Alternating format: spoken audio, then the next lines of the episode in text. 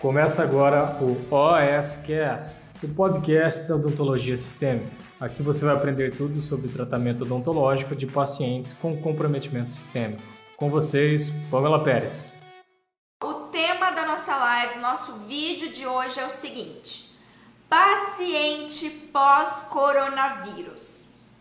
Nem todo dentista, nem todo dentista está preparado para atender esse paciente no consultório odontológico. E nessa live, nessa live nós separaremos as meninas das mulheres, os meninos dos homens, tá? Essa é a parada. Por quê? Porque eu vou te dar uma realmente uma avalanche de conhecimento científico, o que, que a literatura tem trazido pra gente, em especial, docs, em relação às sequelas desse paciente. Porque é o seguinte, ó, eu tô até aqui anotadinho. Eu antes de começar essa live aqui, eu não sei que momento você tá assistindo essa live, mas hoje é dia 2 de setembro de 2020, tá? Setembro de comecinho de setembro de 2020, e a gente já tá aí mais ou menos há seis meses, né, desse coronavírus, enfim, pandemia, isolamento social. E só para vocês terem uma noção, Doc, hoje, hoje Sabe quantas pessoas já vieram a óbito, já morreram por causa do coronavírus? 122 mil pessoas no Brasil. Só para vocês terem uma noção, se a gente fazer um comparativo de mortes no Brasil em relação a mortes global, né, no mundo, a cada oito pacientes que morrem com coronavírus, um é brasileiro. Olha isso, a cada oito, um é brasileiro. Isso é muito grave, docs. E isso que nós estamos falando aqui de pacientes que vieram a óbito. Só que, graças à nossa frente, né, profissionais de saúde que estão à frente aí do coronavírus, na linha de frente do tratamento do combate do coronavírus, a gente tem muitos casos de pacientes que foram infectados, mas que não vieram a óbito, né? Graças a Deus e graças aos trabalhadores de saúde, aos nossos colegas intensivistas, médicos, fisioterapeutas, enfermeiros, é, enfim, é, é, técnicos de enfermagem, dentistas também, com certeza, a todos os dentistas intensivistas que estão nas UTIs do Brasil. Então, já aproveito aqui para dar quem, quem me acompanha aqui, inclusive que está da área de OH, todos os colegas da OH, eu quero agradecer imensamente o papel que vocês têm feito nesses últimos meses. Eu imagino quanto difícil, o quanto doloroso tem sido, especialmente ficar em isolamento, né? É, quem tá na linha de frente. Então, assim, eu tenho amigos dentistas que tiveram coronavírus, eu tenho amigos fisioterapeutas que tiveram coronavírus, enfermeiros, médicos. Então, eu sei como não é fácil. Então, eu quero deixar, antes de mais nada, o meu eterno agradecimento para quem tá na frente é, de, do tratamento do coronavírus, quem está na linha de frente é todos os profissionais de saúde de verdade. Então, graças a esses profissionais, graças aos médicos, é, médicos, enfermeiros, fisioterapeutas, dentistas, intensivistas, todos os profissionais intensivistas, nós temos um grande número também de casos que o paciente curou, né, do coronavírus. Então, ó, hoje, começo de setembro de 2020, nós temos mais de 3,9 milhões de casos, milhões de casos de coronavírus no Brasil. Salve, hashtag salve intensivistas. Isso aí, Leonei, total. Então, ó, quase, estamos quase chegando a 4 milhões de infectados no Brasil. Então é possível que daqui uma semana já bata aí 4 milhões. Não é o que a gente quer, obviamente, mas é possível frente ao que a gente está vendo ainda, né? Que ainda não acabou essa, essa infecção.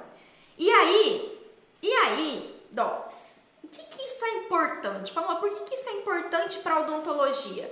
Por que, que você diz que o dentista não, a maioria dos dentistas não está preparado para atender um paciente pós-coronavírus? Doc, são quase 4 milhões de pessoas que tiveram coronavírus e se recuperaram. Só que boa parte desse número aqui, infelizmente eu não tenho esse dado preciso, tá? nem o Ministério da Saúde, mas boa parte desses quase 4 milhões de pessoas, de brasileiros, desenvolverão, ficarão com sequelas do coronavírus.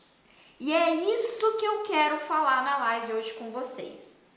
Por que, que não é todo dentista que vai estar preparado e por que quem está aqui comigo ao vivo, tá? Ou quem está assistindo depois desse vídeo gravado, uh, vai estar é, tá bem mais preparado entendendo o que você vai encontrar. Então hoje eu vou falar para vocês o qual é, né? Como que vai aparecer para você esse paciente pós-coronavírus, Doc? Porque assim, 4 milhões de infectados, você vai atender um paciente que teve coronavírus se você já não atendeu, né? Se já não aconteceu na sua família.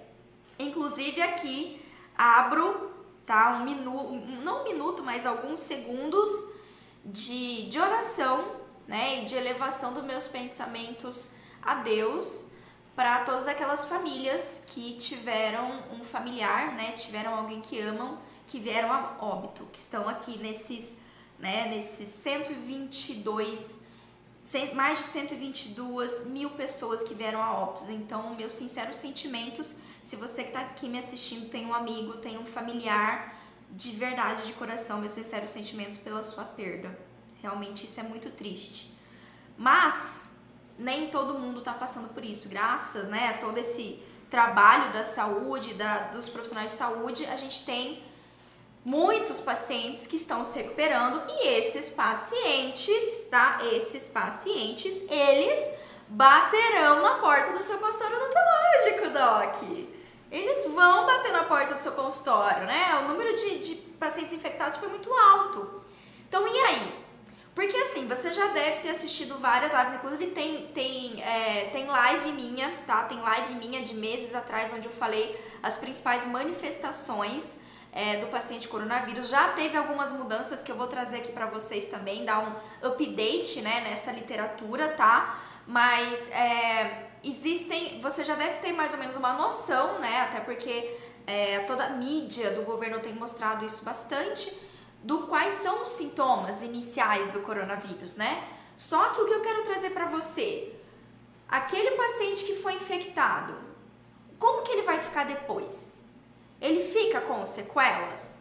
E sim, ele fica com sequelas, tá? Então vamos lá, vamos lá que eu vou te falar isso em relação a essas sequelas. Porque é o seguinte, docs, o que você vai fazer hoje? Reflete aí comigo, hoje. Se entrar no seu consultório um paciente pós-coronavírus que foi infectado e já se já tratou, já curou do coronavírus, e ele tiver as sequelas que eu vou te falar aqui, você está preparado para atender ele? Você sabe o manejo odontológico de um paciente sequelado, em especial sequela do coronavírus? Porque se você não sabe, você infelizmente ou vai encaminhar esse paciente, ou não vai ser tão resolutivo. E adivinha, mesmo o paciente infectado com coronavírus, ele vai querer fazer todo o tratamento odontológico. Seja um tratamento reabilitador, que eu vou mostrar inclusive para você que você vai notar que isso vai aumentar, é, tratamento reabilitador, como também o tratamento estético, enfim, prevenção, né? Entre, o mal entrou, que eu lembrei da prevenção. É, você vai receber esse paciente. Então vamos lá que eu vou te preparar para o que você vai encontrar. Quais são as sequelas de um paciente pós-coronavírus? Então vamos lá. Bom, Docs, eu peguei aqui, tá? Eu dei uma olhada na PubMed hoje, eu tô constantemente dando uma olhada, me atualizando e eu trouxe para vocês aqui, eu selecionei três artigos, tá? Artigos internacionais de revistas de renome que estão trazendo revisões, né, em relação ao coronavírus, em especial a sequela do coronavírus. Então aqui é, eu tenho esses artigos são, deixa eu ver, esse daqui é de 2020, todos são desse ano, né? Todos são desse ano super recentes. Eu só tô tentando ver o mês. Ah, esse daqui não tem um mês, mas também é desse ano. Cadê? Não tem um mês aqui para falar para vocês qual que é o mês? Não tenho, mas se eu não me engano, alguns são de abril, outros são de julho agora. Então, assim, são recentes, né? Já, já são as publicações que estão sendo colocadas, é, feitas em relação ao coronavírus. Então, olha só, eu vou pegar o primeiro artigo aqui que eu tenho para vocês, que é um artigo que fala sobre considerações para reabilitação pós-aguda dos sobreviventes do Covid. Então, olha só, já tem artigo falando para gente e nos orientando quanto à reabilitação desse paciente coronavírus, certo? Maravilhoso. Então, olha só, aqui esse artigo é muito bom porque ele traz as principais sequelas que um paciente coronavírus vai apresentar, certo? E ó, você vai ficar de queixo caído. Você vai ficar de queixo caído. Essa revisão inicial, ela foi feita muito com os pacientes da China, né, que foram infectados. A gente está começando a ter alguns artigos brasileiros agora, mas não muitos, infelizmente. Os que eu encontrei foram mais de fora, em especial relacionados aos pacientes chineses, né, infectados na China no início da pandemia. E aqui, ó, anota aí. 20% dos pacientes, tá, que foram hospitalizados por causa do coronavírus, ou seja, uma manifestação mais grave do coronavírus, tinham uma lesão cardíaca associada. Então, ó, presta atenção. O paciente adquiriu o coronavírus, certo? Entrou num quadro mais grave, que é o quadro da SARS, né? Síndrome da é, é, insuficiência respiratória aguda, que é a SARS.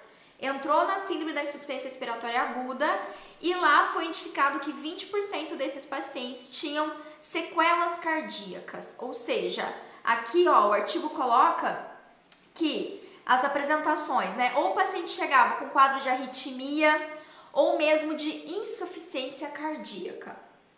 Então, essa é a primeira sequela que você tem que ter em mente, tá? Não quer dizer que isso o paciente não tenha se recuperado.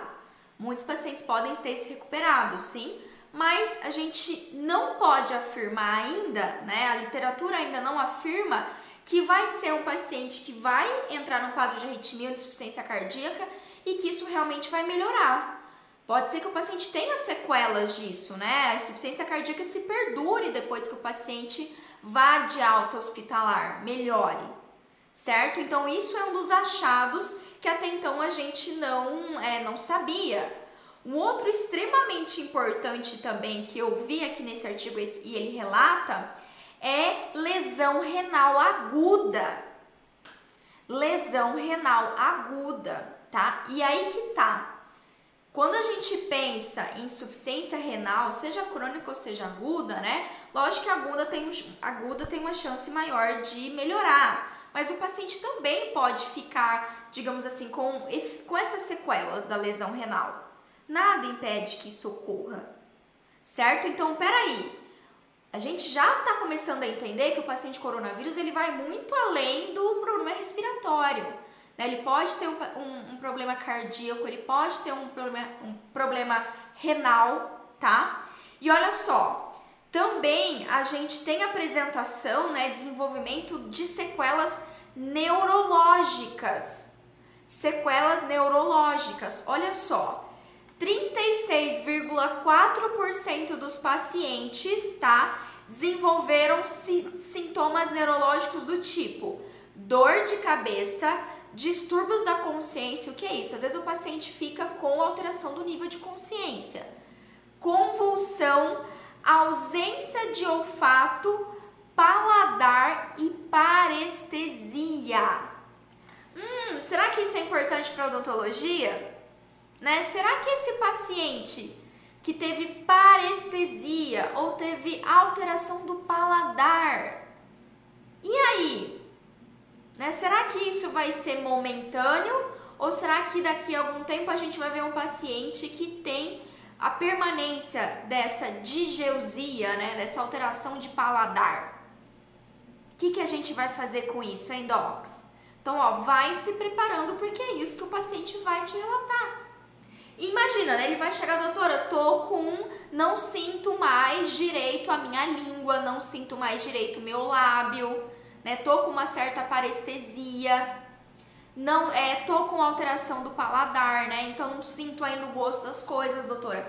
Querendo ou não, o paciente vindo para o consultório odontológico, ele acaba relatando isso. E na verdade, você, se ele não relatar e você souber que ele é um paciente, né, pós-coronavírus, já foi infectado, investigar isso dele. Inclusive, eu estava vendo alguns outros artigos aqui, não, a gente não vai entrar na situação do contágio, né? Mas alguns pacientes só estão apresentando alteração de olfato e paladar. São os únicos sintomas iniciais. Depois, quando vai agravando a doença, é que começa a apresentar os sintomas respiratórios que a gente vai citar aqui mais na live, tá bom? E olha só o que esse artigo também evidencia. Outras alterações, como eu citei, né? Lesão renal aguda, essa já foi. E olha que interessante. Aqueles pacientes que sobreviveram ao coronavírus, né, a SARS, síndrome da é, insuficiência respiratória aguda, e que saíram da ventilação mecânica, ou seja, aquele paciente que teve coronavírus que foi entubado, né, nem que seja ali, primeiro momento inicial teve que ser entubado, ele pode desenvolver alterações, inclusive que são características do paciente que ficou na UTI, do paciente entubado. O grande problema do coronavírus tem sido isso, né? É um paciente que, quando ele desenvolve a SARS, né, essa síndrome de insuficiência respiratória, ele precisa ser entubado, ele precisa estar na UTI. E o fato dele estar entubado começa a trazer muitas consequências. Né? Então aqui o, é, o artigo revisa e é claro, né? O paciente pode ter estenose traqueal, então começa é, a traqueia, digamos assim, atrofia de certa forma. E um que eu achei extremamente interessante aqui, o paciente pode apresentar rouquidão e, pasmem, perda dentária. Perda dentária. Pamela, quer dizer que o paciente, o coronavírus, o vírus do corona, ele leva a perda dentária? Não, não é isso. Mas por que, que eu tô te falando isso e por que, que isso é interessante para você que tá aí no consultório? Pamela, eu não tenho nada a ver com odontologia hospitalar, mas você tá aí no consultório, certo? O paciente vai sair de alta do hospital. Ele vai sair de alta mais cedo ou mais tarde. Vamos rezar e torcer para isso, né? A grande maioria, graças a Deus, é o trabalho dos, dos profissionais de saúde, tem saído de alta. Muito bem. Pois é, e a perda dentária ela ocorre com o paciente entubado. Se o paciente já tem uh, é, doença periodontal, né, já tem, enfim, problemas periodontais e vai ser entubado e fica muito tempo entubado, a próprio trauma da intubação pode levar à perda dentária. Então, não necessariamente, não diretamente estará relacionado com o coronavírus, tudo bem? Mas fique consciente que o paciente que foi internado por causa do coronavírus e precisou ter, ser entubado, existe, e aqui na literatura, nesse artigo, ele realça isso, existe esse aumento da perda dentária.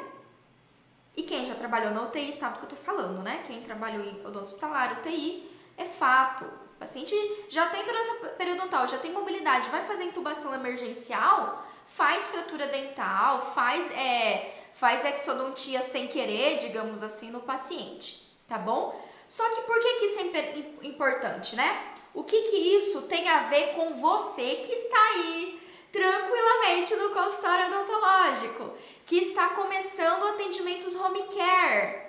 O que, que isso tem a ver com você? Opa! Isso a está vendo uma demanda também de reabilitação. Reabilitação certo? Então, e aí, né? O paciente vai chegar no seu consultório para reabilitação, o paciente pós-coronavírus. É um paciente que pode ter alteração cardíaca, é um paciente que pode ter alteração renal, né? É um paciente que ainda pode apresentar alteração do paladar, do olfato e vai vir para reabilitação. Olha que interessante. Olha que interessante.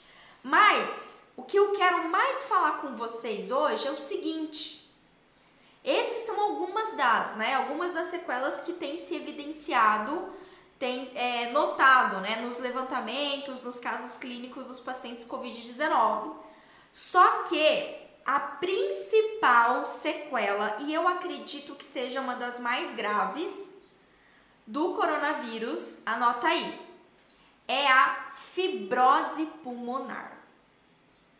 Fibrose pulmonar. Anota isso daí, passa o marca-texto que a gente vai falar disso. Tá? E é por isso que muitos, muitos colegas, muitos dentistas não estão preparados.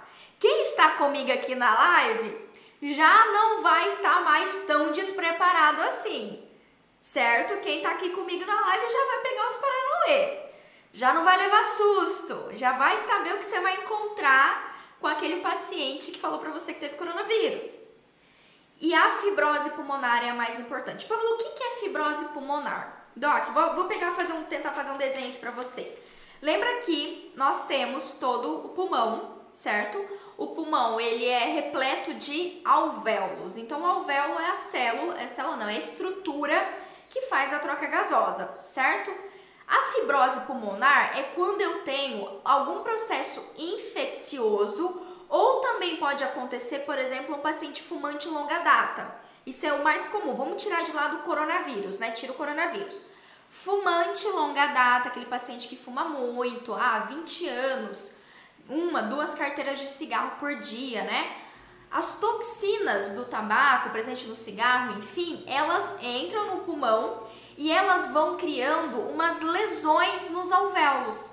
Criam lesões, então é, cria primeiramente uma resposta inflamatória, certo, na região, pode fazer essas lesões dessa microestrutura, que é a estrutura alveolar, né, que faz a troca gasosa, e é como se essas lesões, essa inflamação tecidual, ela cicatrizasse ela cicatrizasse e fizesse uma fibrose. Eu brinco que a fibrose, de forma bem didática, tá? É a cicatriz, é a queloide do alvéolo. É como se fosse isso. Só que qual que é o problema dessa fibrose pulmonar? Ela, ó, anota aí, anota, ela não permite a troca gasosa adequada. Porque o tecido, né, o tecido alveolar, ele foi comprometido ele tem um, ele vai estar, tá, em vez de você ter um alvéolo funcionante, né, bonitinho lá, que faz a troca gasosa adequada, você vai ter um alvéolo todo cheio de cicatriz, cheio de fibrose. E aí a troca gasosa vai estar comprometida. Só que, por que que isso é importante? Tá? Por que que isso é importante? Porque a fibrose pulmonar, uma vez que o paciente desenvolve, é para sempre. Olha isso. Isso é uma sequela. Uma vez que o paciente tem fibrose pulmonar, é uma cicatriz. Ele vai ter aquilo para o resto da vida. Se ele tiver uma melhora, né, com fisioterapia, aí tem vários outros tipos de tratamento, né? Fisioterapia pulmonar, reabilitação pulmonar, enfim, pode ter uma melhora, claro, mas ele ainda vai ter aquela cicatriz, ele ainda vai ter a fibrose. Ou seja, o que que você vai receber no seu consultório que eu vejo que é é, a gente tem que estar muito preparado você vai precisar estar preparado. Você vai receber um paciente que não vai saturar legal. É um paciente que vai ter um quadro de insuficiência respiratória, que você vai colocar o oxímetro nele, que a saturação dele vai estar abaixo do que deveria. E aí, os desinformados, né, os docs desinformados, que atenderem um paciente coronavírus com quadro, né, com sequelas, tendo a, tendo a fibrose pulmonar como sequela, vai avaliar esse paciente, vai notar que ele não está saturando 98, 99%, lindo, perfeito, e vai fazer o quê? Vai mandar o paciente embora, ou vai mandar o paciente para o médico na tentativa de melhorar. Olha só a importância disso. A Carolina falou assim: são todos os pacientes pós-Covid que podem ter sequelas ou somente os pacientes no estágio mais grave? Ó, sabe qual que é o problema dessa pergunta, Carolina? Ninguém sabe ainda. Ninguém sabe. O que eu posso dizer para vocês? Esses tempos atrás, um amigo meu dentista, tá? Foi infectado pelo coronavírus. Ele começou a sentir é, alteração de paladar, alteração de olfato, foi os primeiros sinais. Depois ele foi desenvolvendo os quadros respiratórios. E ele ficou praticamente um mês com dispneia, com esforço respiratório, com dificuldade para respirar. Então, a gente não sabe ao certo. Ele tem melhorado, ele falou para mim que ele tá melhorando, tá voltando ao normal, mas ele ficou assustado, ele falou: "Pô, eu não achei que eu ia ficar tanto tempo depois, né, de ter melhorado, acabou a febre, enfim, né, passou a fase aguda do coronavírus. Eu não achei que eu ia ficar tanto tempo com dificuldade de respirar, mas eu fiquei. Então a gente ainda não sabe, Carolina, a gente não sabe se vai ser um paciente, para Carolina que me perguntou aqui, se vai ser um paciente que é, ele vai, mesmo aquele paciente com manifestações leves, digamos assim, que consegue, não foi para o hospital, né, não internou, se ele vai ou não ficar com sequela. A gente não sabe. Não dá para dizer ainda, mas o que se sabe é que sim, o paciente que internou que teve que ir para o hospital porque estava em quadro de insuficiência respiratória ou entrou no quadro da SARS, esse paciente, uma das grandes sequelas né, que ele pode ter é a fibrose pulmonar. Então, ó, esse artigo aqui, esse aqui é um outro artigo, inclusive, esse artigo fala sobre fibrose pulmonar em sobreviventes do Covid-19, fatores é, preditivos e estratégias de redução do risco. E aqui que ele colocou que a fibrose pulmonar foi reconhecida como a sequela potencial entre os sobreviventes. Tá? Então, sim, a fibrose pulmonar, ela é potencialmente a sequela não dá para dizer que todos os pacientes que foram internados também vão ter fibrose, mas é potencialmente a sequela de um paciente coronavírus, a principal sequela. Porque, gente, vamos pensar aqui, né? Eu citei para vocês. A fibrose pulmonar, eu dei o exemplo do paciente que é fumante, ok? Então, o paciente fuma durante muitos anos, vai fazer a fibrose. Só que por que, que o paciente coronavírus tem? É, potencialmente pode ter fibrose? Porque em vez da, digamos assim, em vez de ser a toxina do tabaco que está causando a fibrose, o que está causando é o vírus, é o próprio coronavírus. Então o coronavírus ele faz essa inflamação, né, essa infecção alveolar, é, infecção alveolar e consequentemente o paciente pode ficar com fibrose. E se esse era um paciente tabagista, né? Se esse é um paciente que já tinha outras comorbidades, a chance dele ficar com essa sequela é ainda maior. Ainda maior.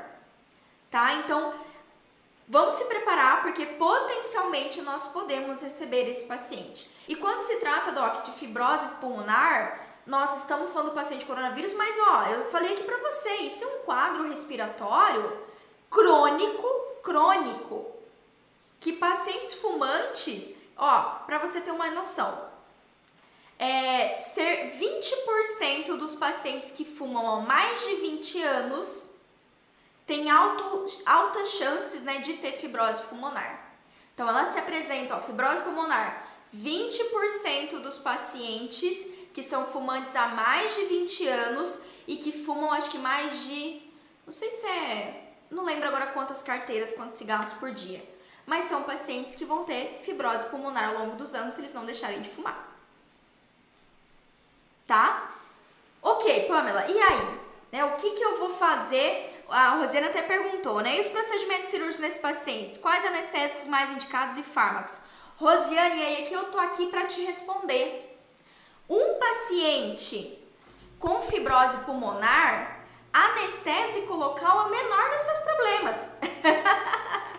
anestésico local você pode utilizar lidocaína, articaína, aí você vai avaliar as outras comorbidades dele para decidir. Mas o que, que a gente vai ter que ter cuidado com o paciente fibrose pulmonar? Nós teremos que ter cuidado principalmente ali durante o tratamento.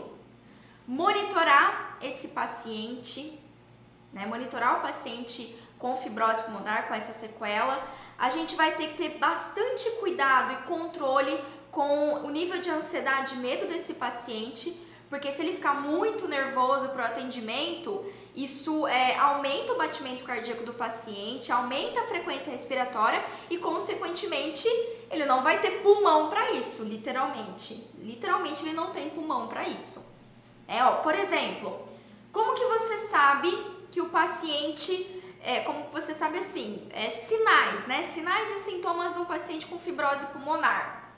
Pode ser um paciente, por exemplo, que ele tem dificuldade uh, de fazer um exercício físico. Tá? Se o paciente, se você tem um consultório, que o paciente tem que subir algumas escadas, né? Ou enfim, na sua anamnese, na sua avaliação, você conversando com ele e ó, o senhor consegue subir um lance de escada e ele falar que ele tem dificuldade, que ele sente falta de ar para fazer uma caminhada, para andar de bicicleta, para subir uma escada. Né? Isso são algumas características de um paciente fibrose pulmonar, tá? E especialmente os casos mais graves.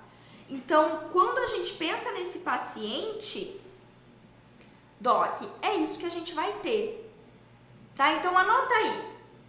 Anota aí, Pamela.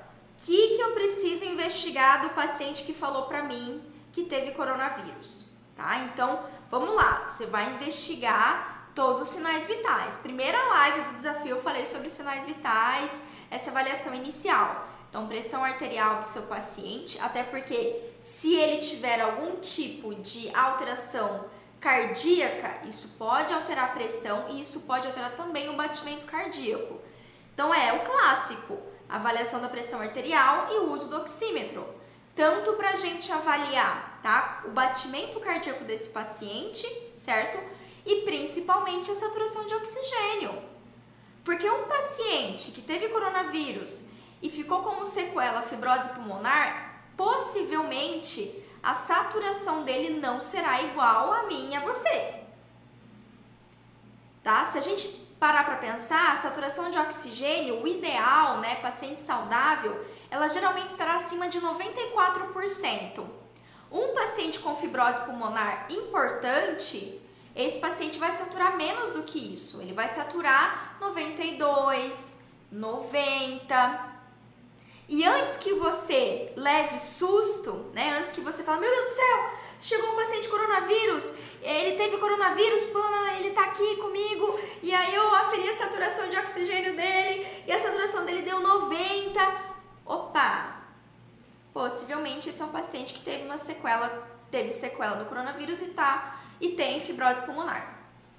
Certo? Então não se assuste. Sabe por quê? Mesmo esse paciente com esse quadro de saturação menor do que o normal, digamos assim, alguém, um, um paciente que tem fibrose pulmonar, é esperado que ele sempre mantenha ao longo da vida uma saturação de oxigênio menor do que uma pessoa sem fibrose pulmonar. Lembra que eu falei que é uma doença crônica? É uma vez que o paciente tem a fibrose pulmonar, mesmo com a reabilitação respiratória, ele ainda pode, ele vai apresentar o resto da vida fibrose. E o resto da vida ele vai ter um parâmetro de saturação basal, né? O normal daquele paciente vai ser abaixo do que o nosso normal. E por que que eu tô dizendo que agora você tá mais preparado para atender esse paciente? Docs, tem muitas outras coisas que a gente pode falar do manejo de um paciente com, uma, com sequelas respiratórias, tá bom? Não dá tempo de eu falar aqui numa live, não vou mentir para vocês, num vídeo, né? A gente precisa de muito mais tempo, mas ó, isso já é muito importante. Isso eu, eu acredito de todo manejo, isso é o mais importante que eu posso falar para vocês em relação a um paciente com alteração respiratória. Tá? Por que, que muito dentista não vai estar preparado? Porque vai pegar o paciente coronavírus com sequela, com fibrose pulmonar, né, como sequela, vai olhar a saturação desse paciente, vai estar menor do que o normal, e aí vai pegar e vai mandar esse paciente embora vai mandar esse paciente para o médico na tentativa dele melhorar, e ele não vai, possivelmente. O médico não faz milagre. Né? O médico não vai conseguir curar a fibrose pulmonar. O máximo do profissional que talvez consiga melhorar o quadro vai ser o fisioterapeuta, que vai fazer fisioterapia pulmonar e vai conseguir melhorar. Tá bom? Então, olha só. São pacientes que vão vir para o tratamento odontológico, um tratamento reabilitador, um tratamento estético, um tratamento preventivo e não, não se assuste, não se assuste se a saturação desse paciente pós-coronavírus, tá? Estiver abaixo do normal. Em especial se for um paciente, em especial se for um paciente que foi internado, que ficou na UTI. Porque hoje em dia, Doc, mesmo um paciente entubado, mesmo um paciente UTI, ele vai de alta.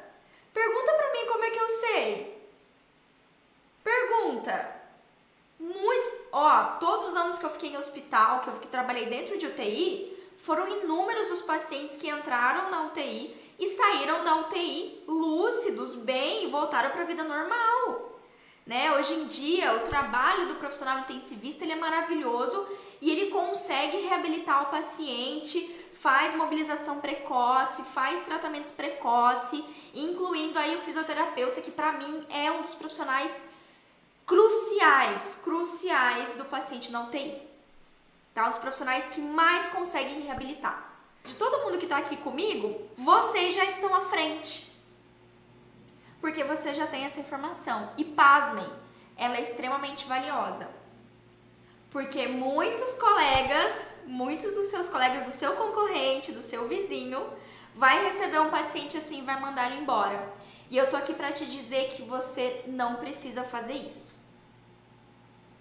não precisa fazer isso, tá? Se você conhece, entende o manejo odontológico de um paciente com uma doença respiratória, com uma sequela respiratória, você sim consegue fazer o implante, consegue fazer prótese, consegue fazer endo, pério e tudo mais e reabilitação num paciente desse. Mesmo com alteração do parâmetro de saturação. Mesmo com sequelas, sejam elas cardíacas, vamos descobrir. Ainda é muito recente. Quando a gente pensa em evidência científica, seis meses, né? Seis meses, é, seis, sete meses, Doc, é muito pouco tempo, é nada, né? Então, a gente ainda vai descobrir muita coisa em relação ao paciente coronavírus, inúmeras coisas.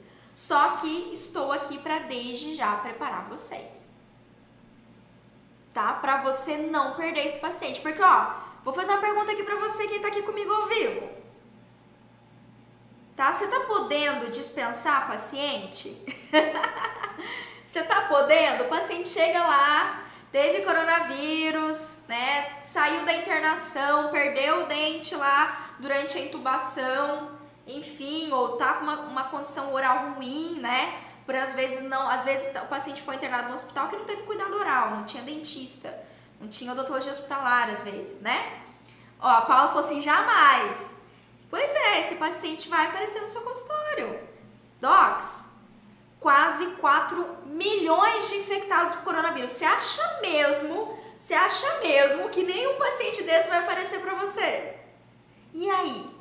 Pois é, um dentista que resolve, ó, hashtag dentista que resolve, a Cristiana colocou, hashtag não pode voltar.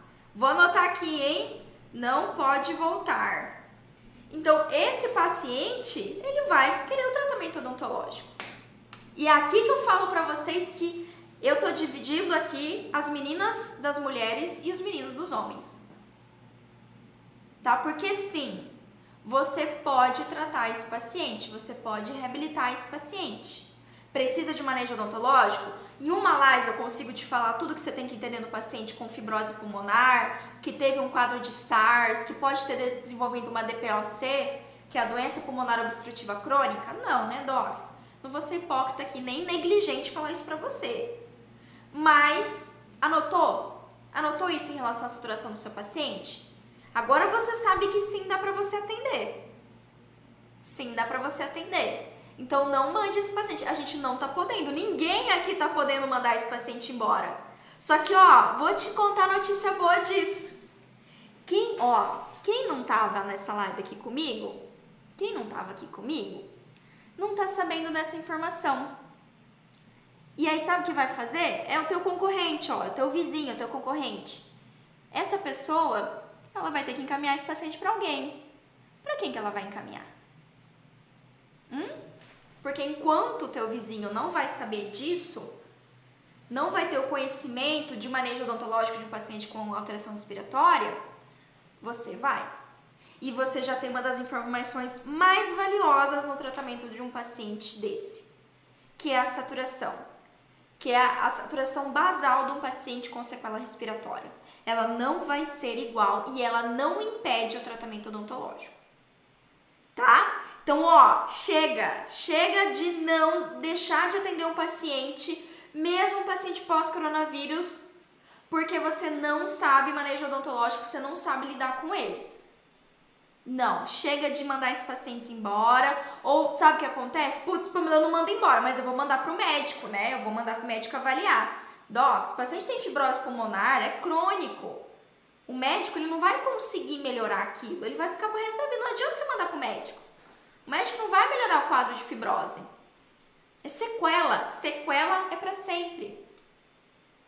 Certo? E aí, às vezes, você manda pro médico na inocência, né? Ou na ideia que aquilo é é fazer. É, na ideia que aquilo é ser um dentista resolutivo, e o paciente nunca mais volta. Ele vai procurar alguém que sabe lidar com a alteração sistêmica dele. Doeu? Doeu. I know.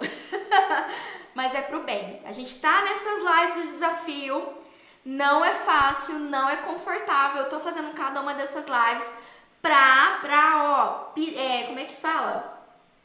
Não é pisar no calo. Pra cutucar vocês, pra dar o chicote, tá? Pra dar o hashtag chicote. Pra vocês acreditarem mais na capacidade de vocês. Porque a gente pode estar falando de paciente coronavírus hoje. Mas no final das contas, é a sua capacidade de resolver um caso clínico, de planejar, de saber manejo odontológico, seja de um paciente coronavírus ou seja de um paciente com qualquer tipo de alteração respiratória. E adivinha quem são os pacientes que mais desenvolvem alteração respiratória? Pacientes alérgicos, pacientes fumantes, pacientes que também faz, se for fumo e álcool, então nem se fala. Certo, Doc? É isso aí. É, a Angélica falou assim: já apareceu pós-Covid pós -COVID, com diabetes e ex-fumante, mas deu certo. Lógico que deu certo, né, Angélica? Você é um doc oficial da academia, mulher. É lógico, você sabe o que você tem que fazer. É lógico que deu certo, não tem nem dúvida nisso. A Cristiana perguntou: nesses pacientes é necessária a profilaxia antibiótica em caso de procedimentos mais invasivos? Se ele tiver, Cristiana, apenas um caso, é, uma sequela respiratória, não só a sequela respiratória não justificaria. Outras coisas podem justificar, outras comorbidades. Só a fibrose pulmonar não. Só a fibrose pulmonar não. Tá? Eu acho que essa resposta é muito superficial para você que eu tinha que explicar o porquê, né? Por que não? Por que não fazer profilaxia? Ou por que fazer profilaxia, né? Eu sei que ela ficou muito superficial, mas é, eu precisaria de uma outra live para explicar as indicações da profilaxia e por que, que não é indicado para esse paciente, tá? Mas não é indicado. É, a Jordana falou assim: se o paciente apresenta uma saturação abaixo de 86, o importante é ministrar oxigênio e fazer o tratamento de urgência para tirar a dor dele? Excelente pergunta, Jordana. Aí eu vou te perguntar: a saturação de 86 é a saturação basal do paciente? Antes de você iniciar o atendimento desse paciente aí, tá? Digamos que ele é o paciente fibrose, né? O paciente pós-coronavírus aí. Se você aferiu, conferiu a saturação inicial basal dele e deu 86, é basal, é dele. Por mais que seja baixa em relação ao normal, né, o que se espera, é dele. Então, se o paciente, mesmo com essa saturação, ele está relativamente bem, ele não está sentindo dificuldade respiratória, ele está conseguindo conversar com você, você consegue fazer o tratamento odontológico. Normal, tá? Vai continuar monitorando ele? Sim. Vale a pena você ter o oxigênio no consultório? Super. Mais um motivo, inclusive agora, mais do que nunca, né, gente? A gente é, é, é ninguém ensina isso pra gente, eu sei, eu sei. Mas oxigênio é super útil no consultório, super. Ainda mais agora, ainda mais agora. Nossa senhora, nem se fala. Certo, Jordana? Então, se é basal, se é basal, fechou? É basal. Ou seja, é dele, o paciente sempre vai manter aquilo. E a gente vai monitorar se não vai cair de 86. Porque aí, se cair de 86, aí a gente vai ter que, com certeza, indicado a suplementação com A2.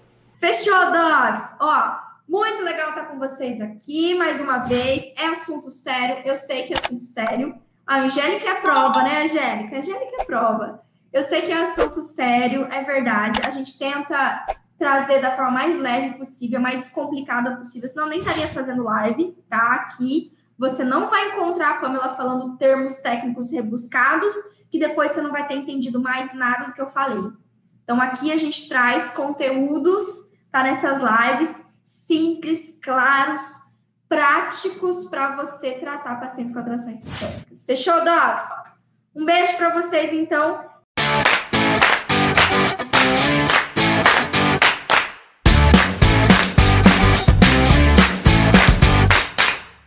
Você ouviu o OSCast, o podcast da odontologia sistêmica. Se você gostou desse episódio, tem muito mais nas nossas redes sociais. Siga-nos no Instagram, arroba Pamela P. Pérez, e no nosso canal do YouTube, Pamela Pérez. A gente se vê na próxima. Um abraço, até mais.